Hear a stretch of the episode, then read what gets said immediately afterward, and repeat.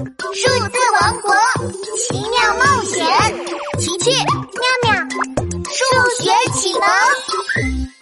数学启蒙故事一：被困的数学公主。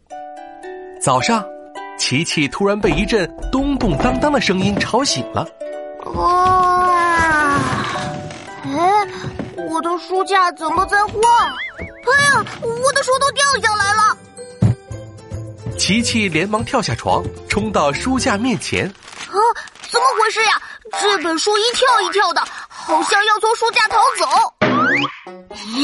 你看，我把你抓住！嘿！琪琪一把抱住了跳动的书，跌坐在了地板上。这时，妙妙揉着眼睛走了进来。琪琪，你一大早在干嘛呀？把我都吵醒了。妙妙，这本书想逃跑。为什么书会逃跑呢？难道是书里有小精灵？琪琪紧紧的抱着书，突然听到一阵呼救声：“救命啊！救命！”妙妙，你听，有人在喊救命。你是谁呀？发生什么事了？我是数学公主。我就在你们拿着的书里，我需要你们的帮助。数学公主，琪琪和妙妙赶紧打开了书。就在这时，书里放射出一道刺眼的光芒，琪琪、妙妙咻的一下被吸到书里去了。琪琪、妙妙落在一个超级巨大的黑色毛线团上，又被弹了出去。哎呦！这这是怎么回事啊？琪琪揉揉屁股，站了起来。啊，你们是，呃，琪琪和啊妙妙。从巨大的黑色毛线团里传来了熟悉的声音。是啊，你是数学公主？对，我就是数学公主。琪琪妙妙，很抱歉把你们召唤进数学世界。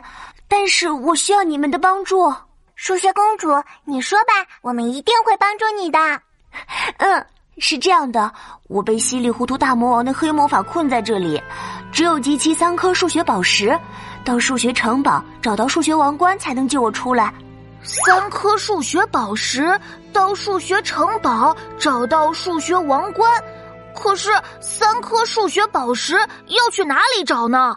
所有的宝石都在数学游戏闯关区，我会用我最后的力量把你们送到那里，接着我就会陷入沉睡。